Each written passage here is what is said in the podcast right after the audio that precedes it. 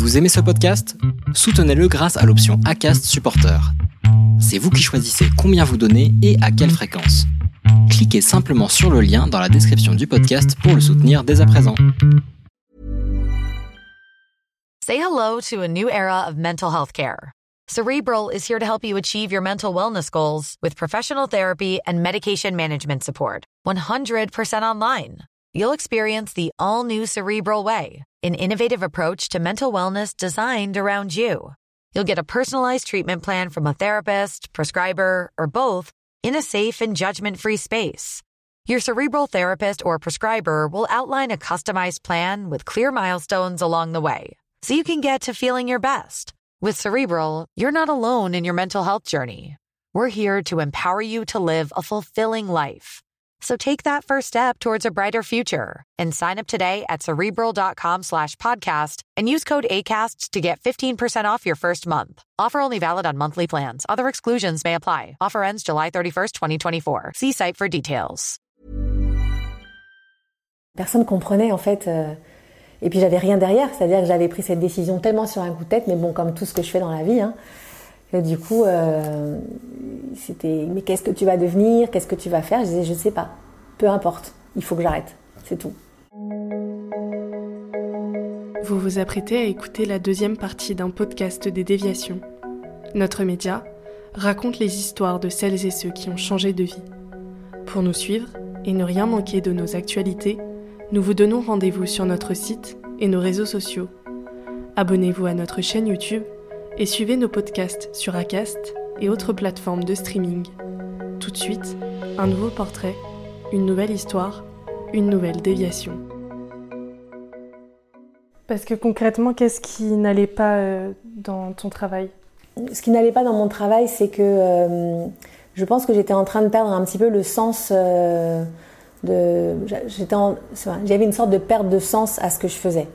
Il y a l'arrivée des réseaux sociaux qui a un petit peu contaminé notre métier, puisque le métier qu'on a fait avec, avec cet avocat était, était vraiment formidable parce que il y avait un objectif de construire la vie de la personnalité sur le très long terme et de toujours trouver pour elle des contrats qui mettaient en valeur justement les valeurs de la personnalité, les valeurs de la marque, leurs valeurs communes.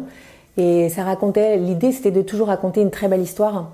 Et l'arrivée des réseaux sociaux et, en particulier d'Instagram est venue fausser tout ça, puisque les marques elles se sont mises à envoyer un peu des, émissaires partout en soirée pour pour toucher les personnalités en direct. Et, euh, et puis, ben, elle proposait des contrats euh, faramineux. Et, et, et, voilà, et je trouve que les personnalités, elles étaient parfois tentées d'aller signer des contrats pour des choses qui n'avaient aucun sens par rapport à ce qu'elles étaient profondément. Euh, et les marques, euh, la seule question qu'elles nous posaient, c'était euh, combien elle a de followers. Voilà. Donc ça, ça devenait vraiment très décevant.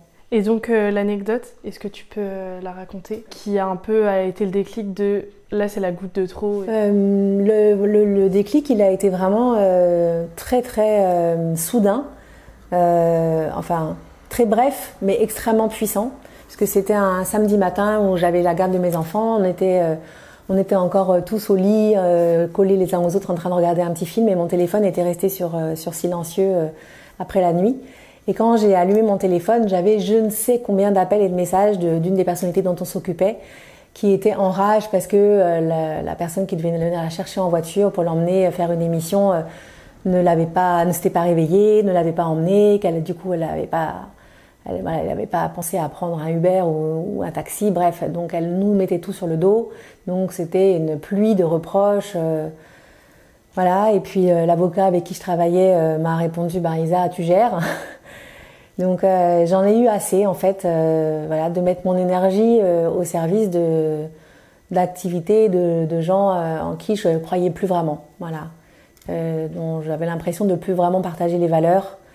Et, et donc il y a eu vraiment un, quelque chose de très profond et de très fort qui est monté de moi et un grand stop. Je me suis dit mais combien de temps tu vas encore accepter ça? Et, et j'ai dit ben plus jamais. Mon mari était absent pour le week-end et, euh, et, quand il est rentré le dimanche soir, je lui ai dit euh, j'arrête de travailler. Euh.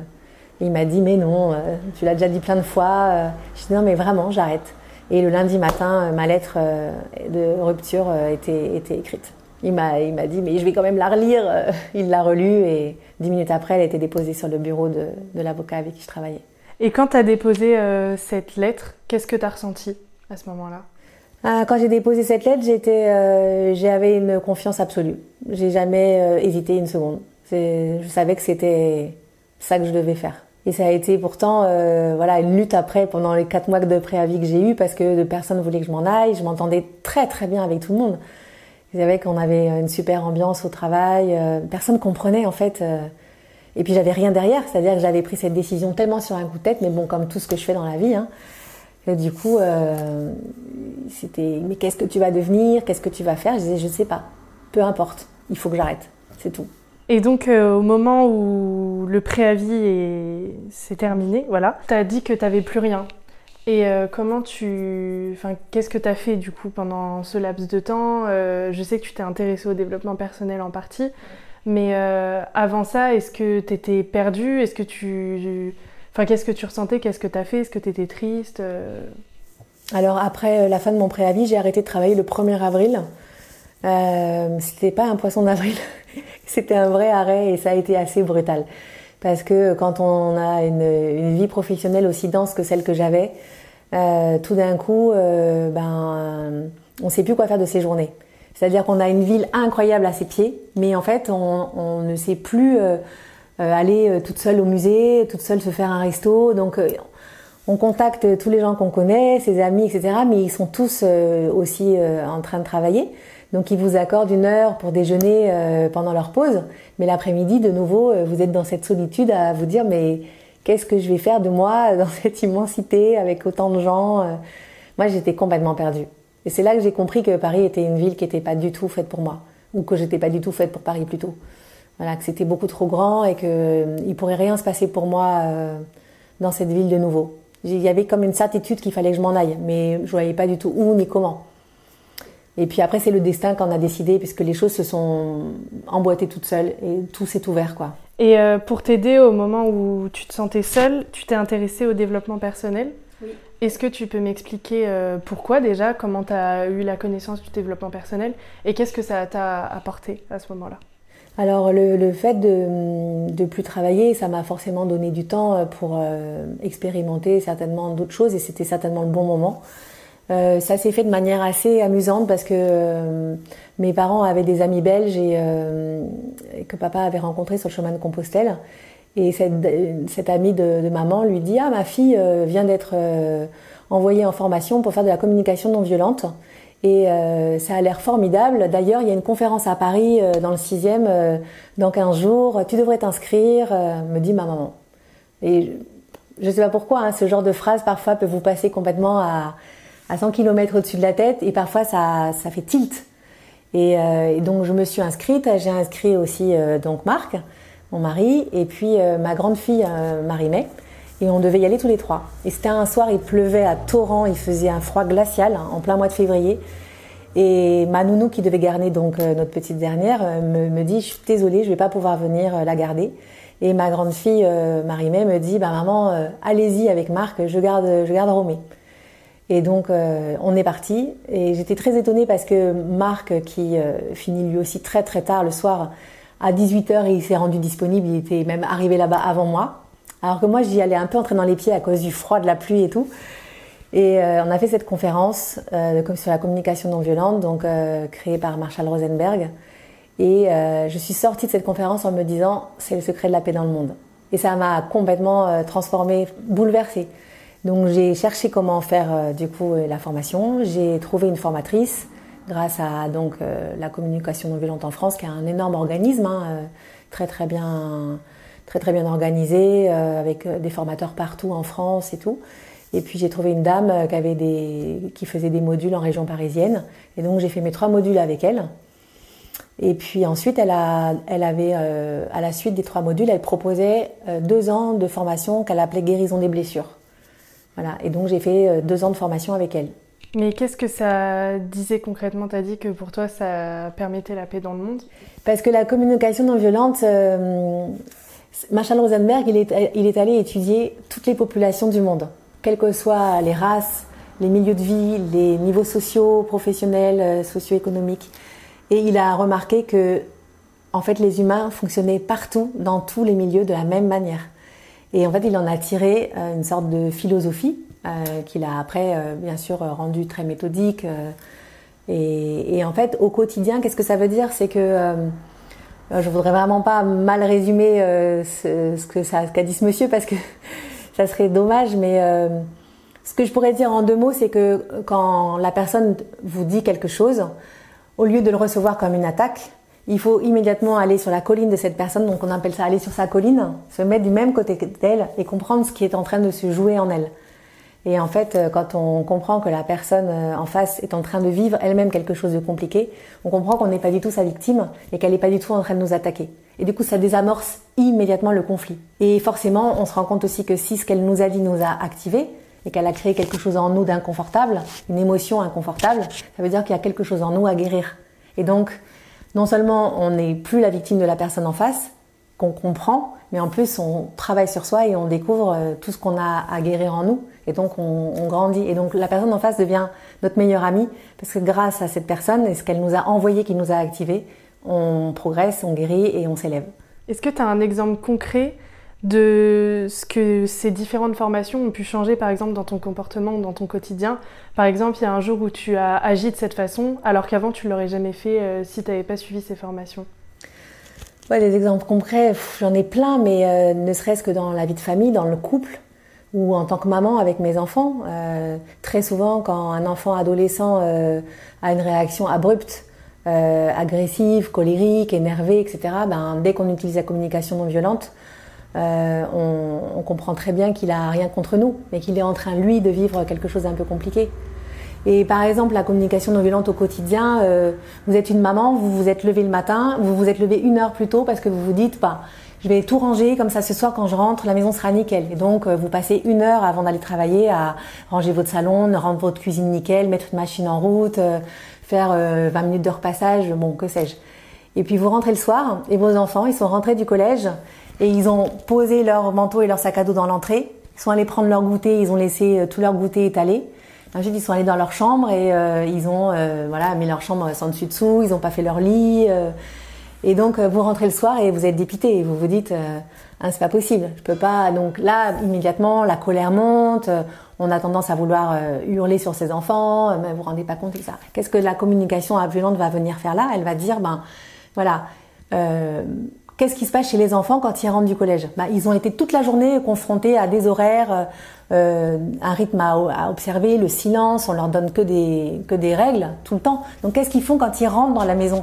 Ils ont envie de, de lâcher. Donc ils laissent leur cartable là et ils goûtent et ils n'ont pas forcément envie de passer 10 minutes à ranger derrière leur goûter. Et leur chambre, c'est leur univers, c'est leur espace de liberté. Donc si on, comprend ça, bah, qu'est-ce qu'on fait? On va voir ses enfants et on dit voilà, bah, ce que je vous propose, c'est que tout le monde soit respecté à la maison. Donc on dit que euh, l'entrée, le salon et la cuisine, ça va être l'espace de vie qu'on essaie tous de maintenir harmonieux, parce que pour moi, c'est hyper important et vous allez voir que pour vous, ça va l'être aussi. Par contre, moi, je m'engage à respecter aussi votre univers de, liberté. Donc, votre chambre, c'est votre univers. Du moment que voilà, vous laissez pas de nourriture traîner euh, et qu'il n'y a pas plein de petites bêtes, ben, je laisse votre chambre tranquille. Si vous êtes en train, par exemple, de faire un jeu ou de regarder une série ou quelque chose, et eh ben, quand je vais dire le dîner est prêt, je vais dire, ben, est-ce que ça vous va si euh, dans 20 minutes, on dit qu'on est tous à table ensemble et que chacun a le temps du coup de terminer euh, son activité? Est-ce que ça vous convient, vous, si quand vous partez ou quand vous revenez du collège le soir, vous avez laissé le salon et la cuisine, qui sont nos univers euh, de vie en commun, euh, harmonieux? Voilà. Et en fait, ben, les enfants comprennent extrêmement bien ce genre de, de, discours. Parce qu'on n'est pas dans la répression, on n'est pas dans l'interdiction, on n'est pas dans la privation de liberté. On est dans est-ce que tout le monde est OK pour que chacun ait son espace de liberté respecté? Et donc, à partir du moment où tu t'es intéressé à ça, c'est aussi plus ou moins à ce moment-là que tu as décidé de définitivement quitter Paris pour euh, venir dans ta maison de campagne. Est-ce que tu peux m'expliquer euh, bah, ce moment? Alors, euh, il y a eu donc un, événement majeur qui s'est produit à ce moment-là, c'est que mon ex-mari Thierry, qui est donc calédonien, a décidé de quitter l'armée et de partir s'installer définitivement en Nouvelle-Calédonie. Et nos deux fils, donc notre grande fille, elle était partie faire ses études à Barcelone, mais les deux garçons ont décidé de suivre leur papa. Donc je me suis retrouvée avec mes trois grands qui n'étaient plus à Paris. et hum, le fils aîné de Marc, Victor, lui, avait pris un appartement. Et sa fille nous a dit, moi, ça m'ennuie pas de venir vous voir les week-ends et je peux passer les, semaines à la maison avec maman. Donc on avait en fait plus de, de grands à la maison. Et la petite dernière, donc, euh, qui venait euh, tous les week-ends, euh, nous réclamait Je veux plus aller à Paris, je veux rester vivre ici, etc. Et elle était en CP, donc on s'est dit C'est vrai que c'est quand même le meilleur moment, son primaire, pour qu'elle vive à la campagne et qu'elle grandisse pas à Paris. Et donc ça a été ça l'élément déclencheur. Ça a été de se dire ben il reste plus que plus que plus chromé à la maison et, et pourquoi pas. Et alors, déménager ici, comment tu l'as vécu? Déménager euh, et venir m'installer à, à Tavers, ça a plutôt été euh, une bonne décision au départ. Euh, J'étais contente de, de, profiter de la maison, de l'aménager, de, de, justement l'aménager en maison du quotidien et plus simplement en maison de week-end. On a beaucoup avancé, du coup, elle a, la maison a beaucoup progressé du fait qu'on y soit à plein temps. Euh, en revanche, euh, j'ai vite senti la solitude euh, déjà, mon année à Paris, elle avait été difficile, vu que j'avais ressenti ce dont je parlais tout à l'heure, quoi, le fait d'être très seule et que tout mon entourage travaillait. Et là, ça s'est encore plus accentué parce que je connaissais quand même pas grand monde. Donc la, première année, euh, première année et demie, j'ai quand même été euh, assez, assez triste. C'était pas évident. Et j'ai beaucoup cherché ce que j'allais faire de moi surtout, parce que je voyais bien que le temps passait et qu'il était, mon âge aussi avançait. Et il fallait que je me dépêche quoi, de trouver ce que j'avais envie de faire. Parce que mon mari, lui, euh, continue à aller travailler à Paris, bien sûr. Il a toujours son cabinet à Paris d'avocat, donc, euh, donc il est absent la semaine, euh, trois jours par semaine. il travaille. à l'époque, il travaillait pas autant en, télétravail, mais bon, avec le Covid, ça s'est un petit peu accentué et installé. Et puis, donc, tu cherchais ce que tu allais faire, et un jour, tu finis par discuter d'un projet avec ta future associée. Euh, est-ce que tu peux me parler de quand est-ce que ça s'est produit et aussi ta future associée, comment tu l'as connue euh, Comment ça s'est déroulé cette discussion? Mon, mon, associée actuelle, donc Linda, euh, qui est tchèque allemande, habite le village depuis 25 ans. Elle-même a eu quatre enfants et elle a un petit peu tâtonné aussi au niveau professionnel pour pour trouver vraiment sa voie et ce qu'elle avait envie de faire. Et on a beaucoup échangé euh, pendant toutes les années où je l'ai connue sur, euh, sur nos vies professionnelles. Euh, elle et son mari, je les ai rencontrés de manière assez rigolote dans un restaurant euh, ici euh, à Beaugency, où j'étais arrivée un peu tard. à l'époque où j'habitais Paris, j'étais venue réceptionner un, un baby-foot et un trampoline pour les enfants.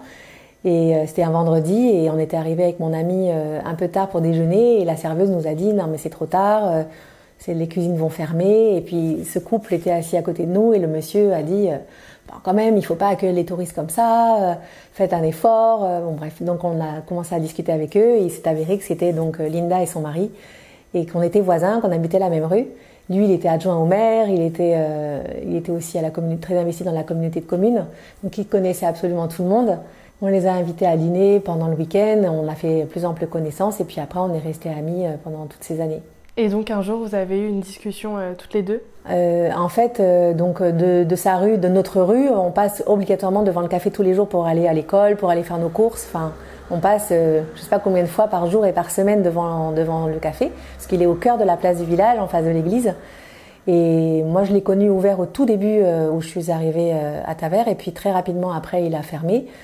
Et, et du coup, ben, on voyait cette, cette grille baissée, ce café fermé, et puis à force d'explorer de, un peu euh, toutes nos compétences, nos envies, euh, ce qui nous animait vraiment profondément, on a fini par se rendre compte qu'on était attirés par la, la, même chose, quoi, l'envie de créer du lien, d'accueillir les gens, de, de, de, créer un lieu en fait. Et, et puis on s'est dit pourquoi on n'irait pas visiter?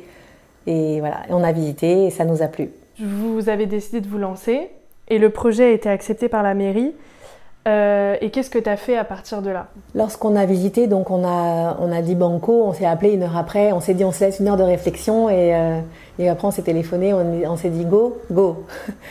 Et donc là on s'est tout de suite vu, on a commencé à réfléchir un petit peu sur ce qu'on avait envie de faire dans, dans, ce, dans ce café.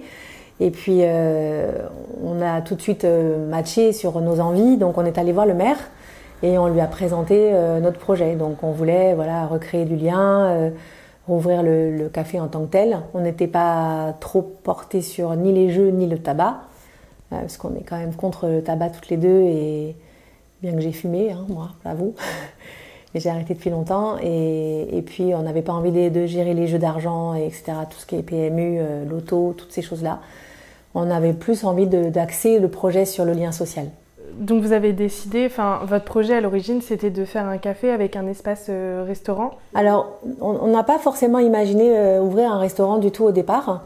Euh, quand on est allé voir le maire, on n'avait pas forcément parlé de ça. La mairie donc elle a été tout de suite, le, le, maire était sortant donc on a attendu le nouveau maire puisqu'il y avait les élections municipales en 2020. Euh, on a attendu euh, la, nouvelle, euh, la nouvelle élection et le conseil municipal a voté pour le projet. Et on a fait un sondage en fait. On a, on a la brocante du village de tous les premiers dimanches d'octobre. Et on a distribué un, sondage à tous les habitants à l'occasion de la brocante, dans les commerces, etc. Et, et, en fait, la restauration est sortie dans les choix prioritaires des gens d'avoir un lieu pour, euh, pour se restaurer. Donc on a commencé à se dire, tiens, il faudrait faire une petite restauration. Et puis, euh, on n'arrêtait pas, bien sûr, de croiser des gens dans le village qui nous parlaient de, ça et qui nous disaient alors, vous allez faire des plats du jour. Euh, euh et puis, dans ma tête, j'ai commencé à me rendre compte qu'on n'allait pas juste faire des hot dogs ou des, croque-monsieur, et que les gens attendaient euh, un vrai, repas. Donc là, ça a commencé à se complexifier un petit peu. Et puis euh, c'était un jour où on allait à, Orléans et on allait euh, euh, discuter pour avoir des subventions avec les gens de la mairie. Où j'étais dans la voiture au retour et je me suis dit mais en fait il faut que je me forme, il faut qu'on ouvre une partie restauration digne de ce nom, mais il faut que je me forme et c'est là que je me suis dit il faut que je, je prépare le CAP cuisine. C'est comme ça que ça m'est venu. Et alors vers qui tu t'es dirigé pour faire cette formation? Comment tu les as trouvés j'ai cherché d'abord sur le net euh, les personnes qui dispensaient euh, la formation du CAP euh, cuisine à distance. Euh, j'ai contacté plusieurs organismes et l'atelier des chefs ça a été vraiment le, les plus réactifs. Euh, ils m'ont paru très sérieux. J'ai regardé aussi les avis et il y avait l'air d'avoir des avis plutôt favorables. J'ai aussi appelé des gens que je connaissais à Paris qui étaient dans le milieu de la restauration qui m'ont dit que les apprenants qui sortaient de chez eux en général étaient plutôt bien formés et avaient bonne réputation. Et puis euh, au niveau rapport qualité-prix, ils étaient très bien placés aussi, étonnamment, vraiment très bien placés par rapport aux autres. Voilà, et puis il y avait euh, ce système donc de correction, on avait quand même la possibilité d'aller à son rythme. Et moi, j'avais le projet à côté, j'avais euh, ma petite fille à gérer, donc j'avais quand même des journées bien, bien pleines. Et l'avantage de, leur formation, c'est qu'on pouvait vraiment travailler les cours quand on voulait dans la semaine, et on cuisinait en fait les week-ends. Donc euh, c'était euh, un bon compromis. Et donc, euh, quand est-ce que tu as commencé cette formation? Et comment est-ce qu'elle s'est déroulée Qu'est-ce que ça t'a permis d'apprendre, par exemple? Qu'est-ce que tu as apprécié dans cette formation? J'ai démarré en septembre 2020. J'ai d'abord, pendant la première partie de l'année, j'ai d'abord fait le parcours 8 semaines pour entreprendre à la Chambre de commerce à Orléans, là, on a travaillé le projet sur tous les, aspects, marketing, comptable, droit des sociétés, etc. Et après, euh, j'ai commencé la partie cuisine euh, plus à fond. Et donc, j'ai préparé le CAP de septembre 2020 euh, à 2021.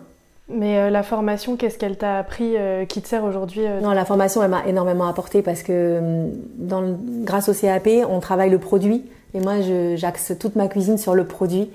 Parce que je pense qu'un bon produit fait déjà le plat. Et euh, au CAP, vous passez tous les produits quasiment qui existent en revue, hein, euh, les fruits, les légumes, euh, les viandes, les volailles, les poissons, etc.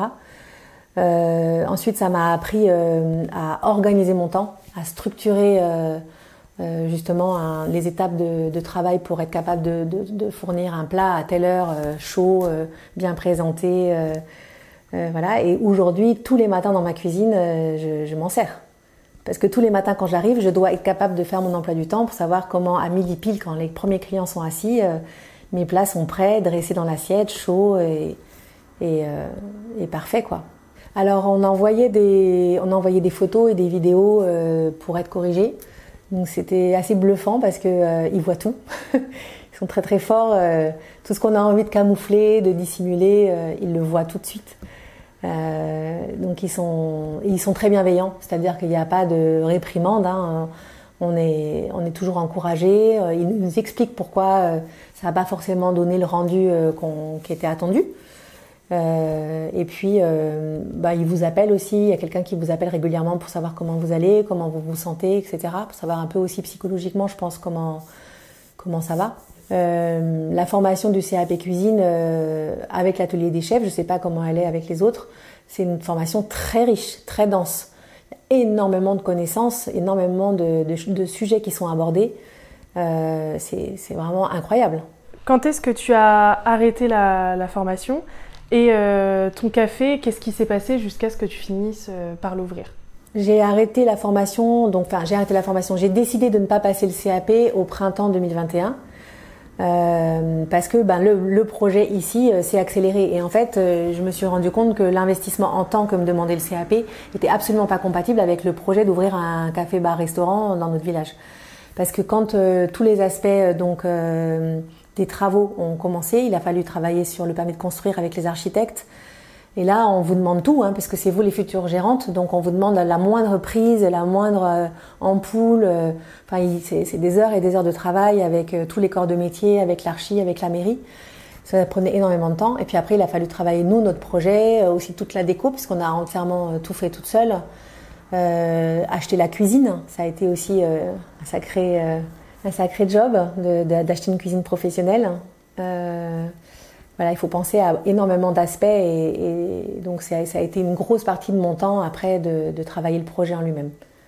Et quand est-ce que vous avez finalement euh, ouvert le, café? Alors le café aurait dû ouvrir en septembre 2022. Euh, enfin, il aurait dû même ouvrir beaucoup plus tôt que ça, mais disons qu'une fois qu'on a eu passé le Covid, les retards, les, problèmes de matériaux qui ont euh, triplé de prix euh, entre le moment où on avait eu les premières estimations des entreprises et, et, les, et les, prix réels. Enfin bon, bref, il y a eu tout un tas d'aventures. Et euh, les travaux ont enfin commencé en, au printemps 2022. On aurait dû être livré en septembre 2022 et on a été livré en décembre 2022. Donc on s'est rendu compte très vite qu'on n'ouvrirait pas même avant Noël. Donc on a décidé de prendre une semaine de vacances à Noël pour aller un peu changer d'air, parce qu'on était au bout du rouleau, on était, on, mangeait café, on buvait café, on dormait café, on rêvait café, c'était obsessionnel. Et euh, donc on a pris une petite semaine de coupure et ensuite euh, tout le mois de janvier on a bossé mais comme des dingues pour tout aménager. Il a fallu ben, s'occuper de toute la, la déco, les tables, les chaises, euh, les couverts, les assiettes, les verres, toute la batterie de cuisine, les matériaux, les coussins, les banquettes. Voilà, et puis, euh, et puis le 30 janvier, on a ouvert. Je crois qu'on était dans un état second. on était vraiment euh, pas. On était, je sais pas, ailleurs, quoi. On était, on n'était plus nous, hein. on était des robots euh, qui travaillaient, qui travaillaient, qui travaillaient. Et on a des amis qui sont venus déjeuner le samedi, qui m'ont fait faire un repas test. Euh, pour euh, voilà pour m'aider à parce que jusqu'à trois jours avant d'ouvrir ma cuisine elle était euh, dans l'état des travaux pleine de gravats donc on a une dame formidable celle qui nous la couturière qui nous a fait toutes les banquettes et les coussins qui est venue qui a pris toute ma cuisine en main qui l'a entièrement nettoyée pour que je puisse travailler dedans. Et puis moi j'ai lâché les tournevis les pinceaux etc et à un moment j'ai dit ben là ben, il faut que je cuisine en fait. Faut que j'y aille. Maintenant c'est là quoi et ça, ça a été très dur hein, parce que je me suis retrouvée euh, ben, le mardi matin et fallait servir. Et on a eu tout de suite du monde et on a, je sais plus combien de couverts on a fait le premier jour, peut-être 10 ou 12. Et euh, voilà, c'était, lancé quoi. Et depuis, euh, comment tu te sens dans, dans, ce projet en fait, dans cette nouvelle vie? Depuis, depuis qu'on a ouvert, je me sens bien, mon associé aussi. on a eu des ajustements à faire évidemment au départ. Euh, on, a, on a aussi découvert que les gens étaient beaucoup plus euh, donc, euh, en recherche d'un restaurant que d'un bar, que d'un café. donc c'est du coup une grosse partie de notre chiffre d'affaires, la restauration. Donc ça m'oblige quand même à être assez, assez pro. Hein. les gens sont contents, ils sont, ils sont très gentils. On a des, des super commentaires partout sur les réseaux sociaux, sur Google. Euh, mais voilà, ça nous met quand même une belle pression, et Linda au service et moi en cuisine, pour maintenir ce niveau. On a dû apprendre euh, complètement euh, tout ça, acheter, savoir acheter, savoir euh, conserver euh, les, produits euh, sans, intoxiquer les gens, maintenir un lieu toujours propre, toujours impeccable au niveau hygiène. Et dans, dans, plusieurs années, comment est-ce que tu le vois ton café? Est-ce que tu l'imagines avec d'autres projets? On s'est dit qu'on ferait ça le temps que nos maris soient à la retraite. Mais bon, avec la nouvelle loi, c'est encore plus long. Donc je ne suis pas sûre qu'on tiendra aussi longtemps. Euh, parce que peut-être qu'en tout cas, moi, euh, je l'ai fait peut-être dix ans trop tard. Euh, parce que c'est quand même un métier hyper fatigant et, euh, voilà j'ai déjà 52 ans donc je sais pas si je tiendrai jusqu'à plus de 60 ans euh, à faire ce métier. Je sens quand même qu'on s'habitue, que notre corps aussi prend le rythme, notre cerveau aussi va plus vite. On, on, prend quelques, quelques mécanismes, hein, quelques habitudes et, ça va mieux. Donc je pense que ça va aller de mieux en mieux mais euh, j'aimerais bien euh, maintenir notre niveau de prestation euh, à, son, à son max. Donc je pense que le jour où on sentira qu'on est peut-être sur la pente descendante au niveau de notre énergie, de ce qu'on peut mettre dedans, on, commencera à on pensera à passer la main à, d'autres personnes qui auront sûrement une belle énergie à mettre dans, ce lieu. Parce que le lieu est quand même vraiment, vraiment très chouette. Je regrette rien. Je pense vraiment que toutes les deux, on est là où on doit être et que, et que voilà, on, fait ce, ce pourquoi on est faite. Après, voilà, est-ce qu'on restera vraiment que toutes les deux? Euh, Je suis pas sûre. Je pense qu'idéalement, il euh, faudrait qu'on puisse déléguer un peu euh, euh, Linda au niveau du service, moi en cuisine, pour développer sur d'autres activités. Moi, j'aimerais bien faire un coin boutique. On est assez privé ici à la campagne de, choses un peu sympas au niveau, au niveau déco, au niveau vêtements, au niveau bijoux. Donc j'aimerais bien développer un coin boutique. On voudrait aussi faire un coin de produits du terroir.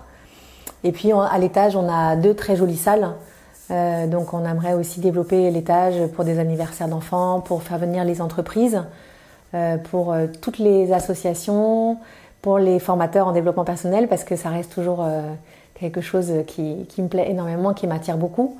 Donc j'aimerais vraiment développer le, lieu pour, pour autre chose que simplement la restauration. Et peut-être une dernière question. Toi qui as toujours été habitué au changement, tu as beaucoup changé de métier, de pays, etc. Est-ce que tu penses que tu serais capable de rester ici, notamment à Tavers, euh, pour toujours Ou est-ce que tu penses qu'à un moment donné, tu auras encore besoin de changer? Ah, Je sais que j'aurai besoin de changer. je le sais déjà. Et tu sais pas encore vers quoi? Euh, Je sais très bien que ça sera au bord de la mer, où il y aura des palmiers, les bougainvilliers, les hibiscus et le sable. soit vers les îles, soit vers l'Italie, mais euh, parce que l'Italie, c'est aussi vraiment mon deuxième gros coup de cœur. mais oui, je, sais que mais on est très attaché à notre maison. Euh, voilà, donc ça serait, très dur de, se dire qu'on la quitte. Mais euh, oui, ça sera peut-être un mi-temps euh, au soleil et ici au printemps.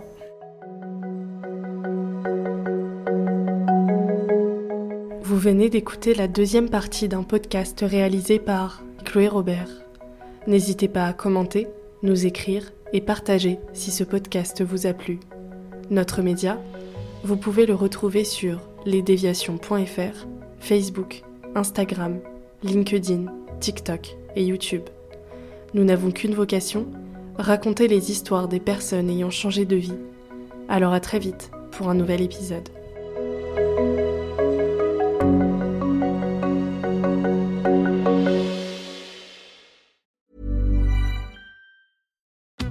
Join us today during the Jeep Celebration event. Right now, get 20% below MSRP for an average of 15178 under MSRP on the purchase of a 2023 Jeep Grand Cherokee Overland 4xE or Summit 4xE.